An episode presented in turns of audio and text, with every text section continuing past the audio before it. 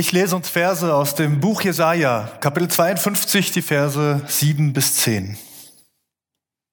Was für eine Freude! Über die Berge kommt der Siegesbote herbeigeeilt. Er bringt gute Nachricht. Er verkündet Frieden und Rettung. Er sagt zur Zionsstadt, dein Gott ist König der ganzen Welt. Horch, die Wächter der Stadt rufen laut. Sie jubeln vor Freude, denn sie sehen mit eigenen Augen, wie der Herr auf den Berg Zion zurückkehrt. Jubelt vor Freude, ihr Trümmer Jerusalems, denn der Herr hat Erbarmen mit seinem Volk. Er befreit Jerusalem. Er greift ein. Er hat seinen heiligen Arm vor den Augen aller Völker erhoben. Bis in den letzten Winkel der Erde sehen sie, wie unser Gott uns rettet.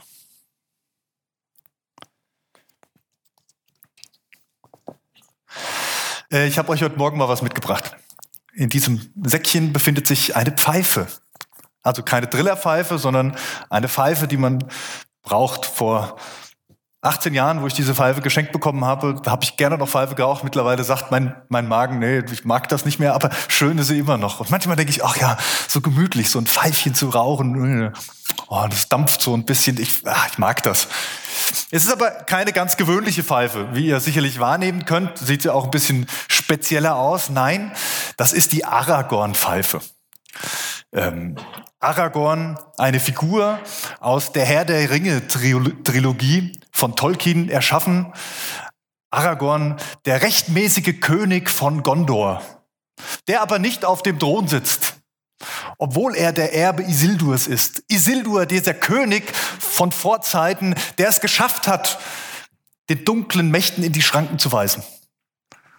Der es geschafft hat, diesen Ring vom Finger des Bösen sozusagen abzuschlagen und dadurch ihm die Macht genommen hat. Der dann selbst im Besitz dieses Ringes war und mit ihm sein Leben verlor. Und dann war der Ring viele Jahre verschwunden, bis eben diese Figur, der später Gollum genannt wird, ihn findet unter Wasser und ihn nimmt. Und dieser Ring verändert ihn. Aber es geht ja um Aragorn, diesen König, dieser Nachkomme von diesem ehemaligen König. Er lebt nicht als König. Nein, er ist derjenige, der mehr oder weniger im Exil ist. Ein anderer, ein Truchsess, äh, verwaltet das Königreich Gondor. Und dann taucht dieser Ring wieder auf. Der taucht nicht nur auf, sondern die dunklen Wolken ziehen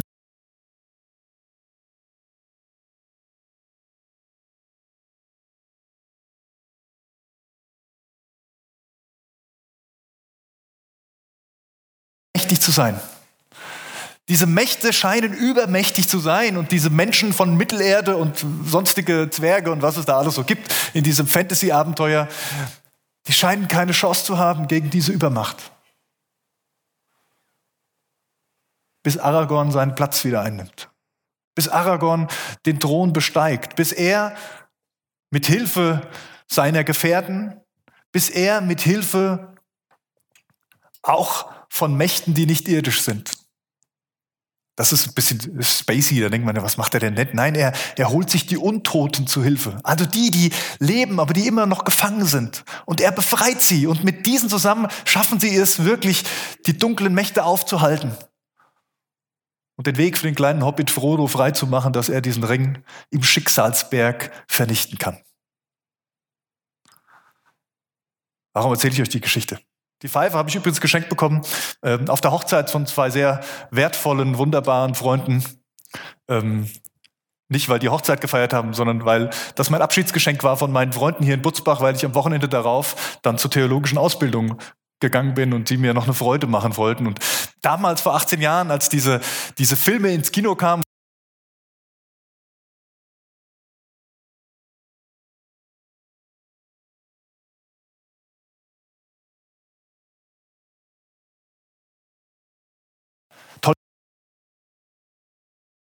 nie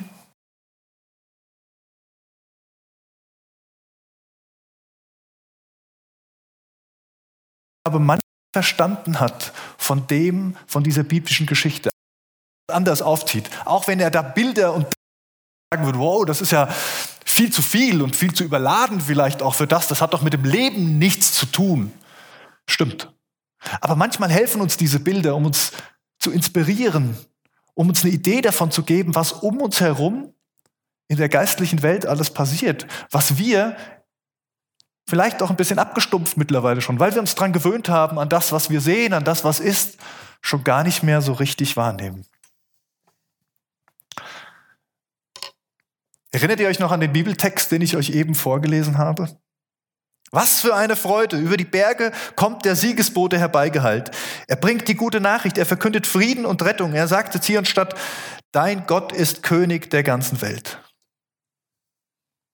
Ich habe diese Predigt mal überschrieben mit die Rückkehr des Königs. So heißt dieser, dieser dritte Teil dieser Herr der Ringe-Trilogie, wo es eben darum geht, dass Aragorn den Thron wieder besteigt, dass er der rechtmäßige König ist. Auch wir warten auf einen König. Auch wir warten auf die Rückkehr des Königs. Und auch das ist Advent. Ich möchte euch gerne also von dem Text her nochmal reinzugucken, ne? ich finde, Jesaja wird ja fast überschwänglich in diesem Text. Also für seine Verhältnisse ist da ja ziemlich viel Jubel und Freude drin und sagen, und dann ist es nicht nur die, die Wächter, die das wahrnehmen, die anfangen zu jubeln, sondern es sind die Trümmer der Stadt, die anfangen zu jubeln und zu jauchzen und sich zu freuen, dass der König sich ankündigt, dass er auf dem Weg ist. Endlich kommt jemand, der die Verhältnisse wieder in Ordnung bringt. Ich möchte euch drei Adventsgedanken oder vielleicht nennen wir es eher Adventsrealitäten heute Morgen mit euch anschauen. Die erste Adventsrealität habe ich überschrieben mit Advent im Lande der Finsternis. Advent im Lande der Finsternis. Da, wo immer Sonnenschein ist, im übertragenen Sinn, da braucht es kein rettendes Licht. Da, wo immer alles super ist und keine Not, da braucht es nicht mal einen Advent. Dann hätte Jesus nicht in diese Welt kommen müssen, wenn alles gut wäre. Aber es ist es nicht. Es ist es nicht. Die Freude über den König ist so groß, weil es so notwendig ist, weil er so gebraucht wird. Jesaja 9, Vers 2 heißt es, das Volk, das im Finstern wandelt, sieht ein großes Licht. Und die über denen, die da wohnen im finsteren Lande, scheint es hell. Das Licht kommt in die Finsternis. Das Licht kommt hinein in das finstere Land. Die Situation, in die Jesaja diese Worte schreibt oder Gott sie ihm zuspricht, da kann man sich jetzt drüber streiten, und das machen auch manche Theologen, wann das jetzt genau war, oder man kann sagen, wann Jesaja gelebt hat, aber das ist ja prophetische Worte, er spricht die ja auch nach vorne. Welche, welche Szenarien er genau beschreibt, sei aber dahingestellt, aber es wird deutlich, er spricht es in eine Zeit des Verfalls hinein des Verfalls des großen Königreichs Israel, was unter David seine Blütezeit hatte und mit Salomo so groß war. Zur Zeit von Jesaja ist das schon zerfallen. Das Nordreich Israel ist schon zerstört, aufgelöst. Die Assyrer haben es eingenommen, haben es kaputt gemacht, haben die Leute deportiert, haben andere angesiedelt, es entsteht ein Mischvolk. Es ist nicht mehr existent. Zerstört, vernichtet. Und auch im, Südreich, wo Jesaja unterwegs ist, auch da sind permanent Aufstände, Kriege, Plünderungen. Und es mündet letztlich in der Belagerung der Babylonier, die am Schluss dann auch die Stadt Jerusalem zerstören. Soziale Missstände werden permanent angeprangert. Götzendienst. Vielleicht ist das eine der dunkelsten Zeiten in der Geschichte des Volkes Israel, des Volkes Juda. Dieser, dieser Nachfolger dieses heiligen Volkes, was Gott auserwählt hat. Und genau dort hinein kommt diese Botschaft. Genau dort hinein spricht Jesaja diese Botschaft von Gott. Der König kommt. Der König, der alles wieder in Ordnung bringt, der die Dinge wiederherstellt. Er ist auf dem Weg. Klar stehen wir heute woanders. Natürlich wissen wir heute, dass der Messias schon kam. Das feiern wir ja jedes Jahr an Weihnachten, dass eben dieser König schon gekommen ist, dass er schon auf dem Thron sitzt dass er diesem, diesem Tod und dieser Dunkelheit schon den Schrecken genommen hat. Ja, sicherlich stehen wir da woanders. Das Licht der Wiederherstellung, das Leben, es ist schon da, aber es ist in uns. Diese Welt, in die wir leben, sie ist immer noch unter der Herrschaft der Finsternis. Die Dunkelheit ist nach wie vor an der Macht und dabei rede ich nicht von Politik oder von irgendwelchen Menschen oder von Deutschland oder irgendwas. Nein, ich rede dabei über Sünde. Sünde, die Trennung von Gott. Das, was uns von Gott trennt. Jetzt könnten wir diese, diese, diesen Bogen wieder zu dem Herrn der Ringe spannen. Es ist dieser Ring. Dieser Ring. Und jeder, der diesen Ring in dieser Geschichte hatte und ihn mal angezogen hat, der hat ihn nicht mehr losbekommen. Der hat es nicht geschafft, sich davon zu trennen, obwohl er genau wusste, was er damit auslöst. Aber dieser Ring, er hat, er hat etwas zum Ausdruck gebracht. Er hat zum Ausdruck gebracht, es geht darum, was ich will. Wenn ich diesen Ring habe, dann geht es darum, was ich will. Und dann ist das möglich, was ich will. Und dieser Ring hat verändert. Er hat die Menschen, die diesen Ring getragen haben, verändert in ihrer Persönlichkeit, in ihrem Innersten. Und sie konnten ihn nicht mehr abziehen. Selbst, selbst Frodo, der ihn dann auserwählt wurde, ihn zu tragen, weil er so eine reine Seele ist. Selbst er hat es nicht geschafft, ihn zu vernichten. Da musste diese schreckliche Kreatur Gollum erst kommen und ihm den Finger abbeißen, damit dieser Ring in die Lava fällt. Und uns geht's doch auch so, oder? Wir sind doch auch drin in dieser Welt und diese Sünde ist da und sie, sie nimmt uns. Auf diesem Ring steht ein Satz, ein Ring. Sie alle zu finden, ins Dunkel zu treiben und ewig zu binden. Genau, genau das ist das, was die Dunkelheit mit uns machen will.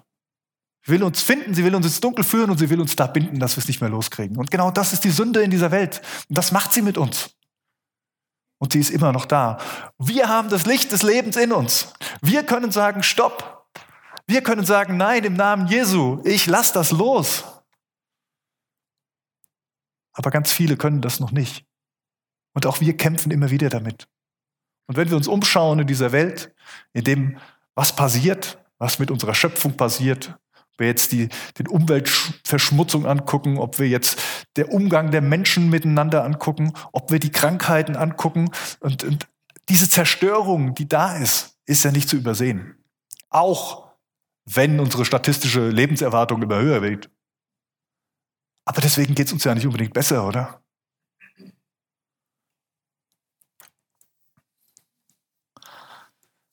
Im Lande der Finsternis. Das ist eine Adventsrealität. Wenn die Finsternis nicht mehr da wären, bräuchten wir kein Advent mehr feiern. Eine zweite Adventsrealität. Advent warten auf den rechtmäßigen König. Warten auf den rechtmäßigen König. Warten erfordert Geduld. Was ist einfach so? Warten erfordert Geduld, es erfordert Weisheit und es erfordert manchmal auch Opfer. Boah, kann der Conny nicht mal zum Advent eine schöne Predigt halten, die uns irgendwie gut tut, wo man irgendwie Freude kriegt und wo man das Gefühl hat, jawohl, jetzt freuen wir uns auf Weihnachten, Halleluja, alles so schön. Erst dieses finstere Land und jetzt auch noch warten und Geduld und Opfer bringen. Aber es ist doch so. Ich komme nochmal zu Herr der Ringe. Aragorn, er war nicht der König. Er war nicht auf dem Thron. Stattdessen war ein, ein anderer da, der diese, die Länder verwaltete, der irgendwie versuchte zu regieren. Er wusste, dass er nicht der König ist. Und trotzdem hat er es gemacht. Da könnte man sagen, oh danke, es war irgendwie gut. Aber er hat es nicht gut gemacht, weil mehr und mehr, je länger er es machte, desto schlimmer wurde es. Weil er es nicht war. Weil er meinte, selber irgendwas lösen zu müssen, selber irgendwas tun zu müssen. Am Schluss ist er so verwirrt, dass er, dass er fast alle ins Unglück stürzt, weil er sich nicht mehr helfen lässt.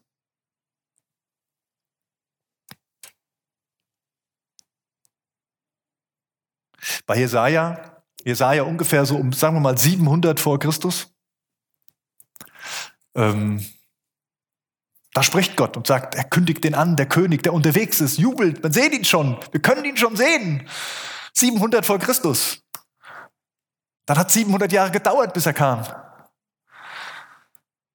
Klar, da kommen noch ein paar andere Propheten nach Jesaja. Saharia zum Beispiel, er spricht viel über den Prophet, äh, er spricht viel über den Messias und den, den, den, den König, der da kommt und dass man jubeln soll und jauchzen soll und sich freuen soll. Aber dann mit Malachi endet das Alte Testament, der letzte Prophet, 400 vor Christus ungefähr. Und dann kommt 400 Jahre gar nichts von Gott. Aber die Menschen machen sich auf, es passiert ja trotzdem was. Irgendwann nehmen sie selber die Dinge in die Hand, die Schwerter und die Mistgabeln. Und es gibt diesen Makkabäeraufstand und sie, sie, sie, sie gehen selber gegen die Besatzungsmächte vor, weil sie denken, das ist jetzt die Zeit. Und ja, natürlich, im Volk rührt sich der Gedanke, jawohl, jetzt ist es soweit. Das ist jetzt der König.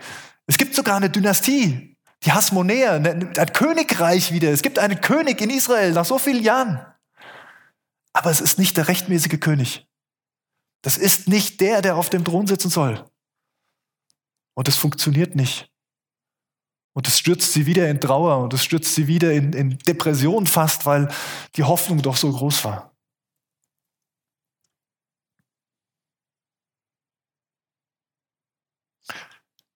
Vielleicht sind wir heute auch manchmal zu beschäftigt mit dem Interpretieren der Zeichen der Zeit, dass wir manchmal vergessen, worum es eigentlich geht. Ja, immer so eine Frage. Ich bin öfter mal in der Diskussion mit Leuten, die sagen, ja, jetzt ist doch hier die Zeit, die Endzeit ist doch da und jetzt müssen wir und ja und, und ich denke, ja, aber vielleicht. Aber was ändert's für mich? Lebe ich anders? Vielleicht lebe ich anders. Sollte ich anders leben? Oder sollte ich nicht die ganze Zeit so leben? War es nicht das, was Jesus gesagt hat? So, oder das, was auch die Apostel immer angekündigt haben? Sagen, wartet, lebt in der Erwartung, dass, dass Jesus jeden Tag wiederkommt.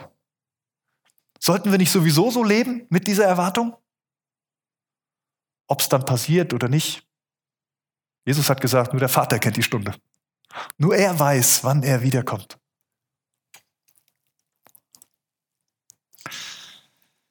Die Tatsache, dass wir heute Advent feiern, gibt uns, also gibt zwei Dinge, die da drin stecken. Nämlich einmal, wir leben immer noch im finsteren Lande. Jesus hat gesagt, ihr seid in der Welt, aber nicht von der Welt. Ja, da ist was anders bei uns. Da hat sich was verändert, wenn wir mit Jesus leben, aber wir leben immer noch in dieser Welt. Und das Zweite, wir warten immer noch auf die Rückkehr des Königs. Und diese Welt sehnt sich danach, dass er zurückkommt. Sie schreit manchmal förmlich danach. Diese zwei Dinge sind Realitäten. Und bei allem, was ich merke, dass dieses Licht der Ewigkeit immer wieder aufblitzt, in uns, uns verändert und auch manchmal durch uns Auswirkungen in diese Welt hat, so ist das doch immer noch der Ausgangspunkt. Ich komme zu meinem dritten Adventsrealität. Advent, die siegreiche Zukunft. Die siegreiche Zukunft. Das Warten lohnt sich. Das Warten lohnt sich. Aragorn kam anders auf den Thron, als es viele erwartet hatten. Er kam mit einer gewaltigen Macht, die keiner auf dem Schirm hatte. Der Text, den ich eben gelesen habe, Luther übersetzt ihn ein bisschen, also ein bisschen unterschiedlich. Luther übersetzt, die Freudenboten, die da kommen, sie bringen Frieden, sie bringen Gutes und sie bringen Heil. Die Siegesboten kündigen das an. Frieden, Gutes und Heil. Eigentlich steht Heil gar nicht da. Heil ist impliziert in einem Wort, was da steht, was eigentlich ein Wort ist, was für den Freudenboden steht, nämlich Jeshua. Habt ihr vielleicht schon mal gehört? Jeshua, der Name Jesu auf Hebräisch.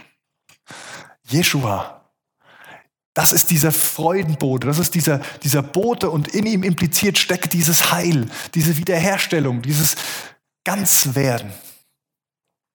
Und natürlich der Friede, Shalom, der steckt da auch drin. Dieser ganzheitliche, dieser vollkommene Friede, also nicht nur die Abwesenheit von Krieg, ah, da ist keiner, der mich gerade anfeindet, sondern das bedeutet, da ist eine Wiederherstellung, da ist eine Harmonie, da ist ein Zufriedensein, ein Heilsein in mir, mit Körper, Geist und Seele um mich herum, in meinen Beziehungen und überhaupt in dieser Welt. Und Gutes.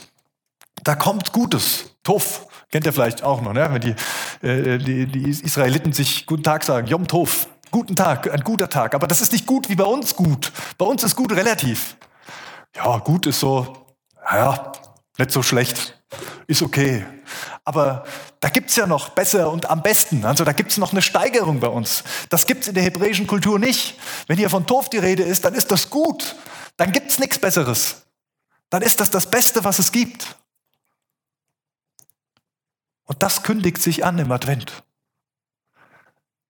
Und wir wissen heute, es ist schon da. Der König ist schon da. Der Frieden ist schon da. Das Gute, das Beste ist schon da. Und es ist diese Spannung, in der wir stehen, permanent. Auf der einen Seite dieses Warten, dieses finstere Land und auf der anderen Seite dieses Gute, dieses Heil, was schon ange angebrochen ist.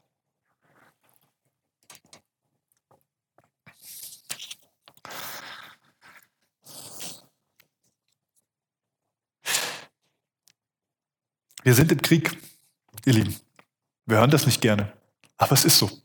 Und mit Krieg meine ich nicht das, was wir Menschen produzieren, sondern mit Krieg meine ich ein Kampf. Ein Kampf ums Leben, ein Kampf um Herzen.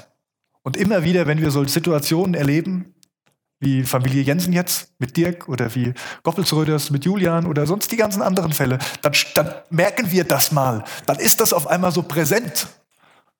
Und es macht auch keinen Sinn, dass wir alle permanent mit diesem Wissen rumlaufen, oh, es könnte irgendwas passieren, oh, das ist schwierig, da, da, da sind wir nicht mehr lebensfähig. Das macht keinen Sinn. Und trotzdem glaube ich, wenn wir Advent feiern, wenn wir wirklich verstehen wollen, was es bedeutet, dass dieser König auf dem Weg ist, dass er schon da war und dass er wiederkommt, dann dürfen wir diese Realitäten nicht immer ausblenden. Und es geht nicht darum, schlechte Stimmung zu machen. Ganz im Gegenteil. Erinnert ihr euch an den Vers, den Jesaja schreibt? Jubelt, die Wächter jubeln, die Wächter jauchzen, die Trümmer Jerusalems, sie fangen an zu jubeln, weil dieser König kommt und weil er schon da ist. Jesus hat den Kampf aufgenommen. Er hat ihn für uns schon gewonnen. Und er ist immer noch unterwegs um weitere Schlachten zu schlagen, um Verlorene zu retten. Er ist der, der die Völker vereint. Er zündet das Licht unter uns an. Und er wird wiederkommen zur letzten Schlacht, deren Ausgang schon jetzt besiegelt ist. Der König kehrt zurück. Er ist unsere Wegs. Das ist unsere Adventsbotschaft heute. Und bis dahin leben wir in dieser Welt. Wir halten aus. Wir warten. Wir lassen sein Licht in uns leuchten. In Sacharia 9, Vers 9, da heißt es, du Tochter Zion, freue dich sehr und du Tochter Jerusalem jauchze. Siehe, dein König kommt zu dir, ein Gerechter und ein Helfer. Advent ist Freude.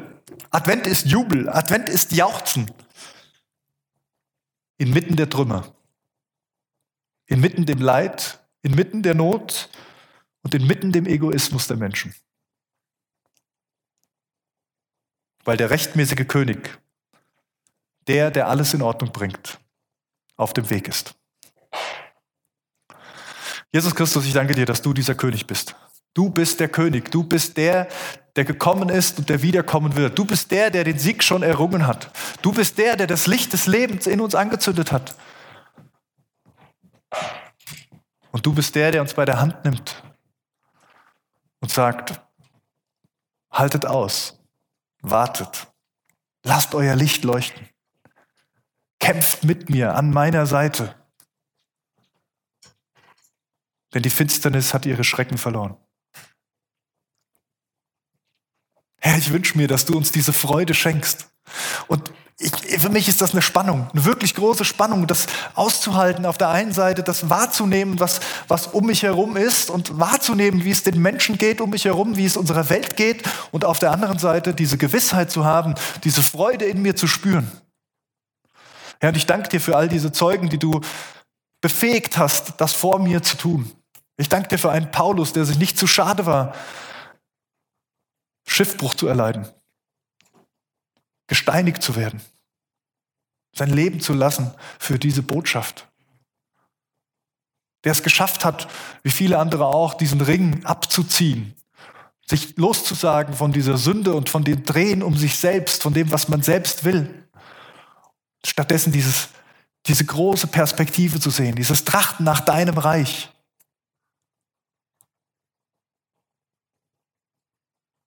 Jesus, ja, ich bete, komm wieder. Komm wieder hinein in unsere Finsternis.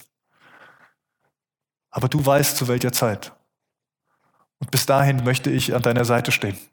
Ich möchte aushalten. Ich möchte der Finsternis begegnen mit deinem Licht. Ich möchte keine Angst haben.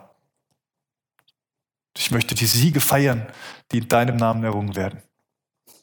Das ist Advent. Amen.